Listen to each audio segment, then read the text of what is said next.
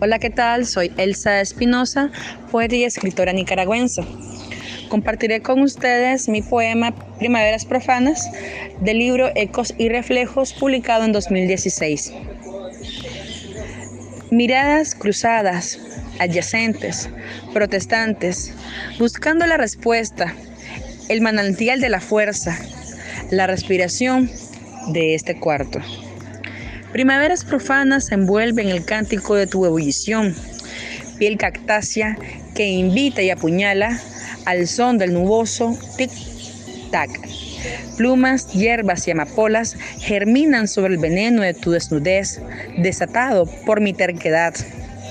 Mi vientre se desplaza hacia tu cara, tus pecas se acomodan formando lunas que se disuelven en escarcha sobre mi túnica encuerada.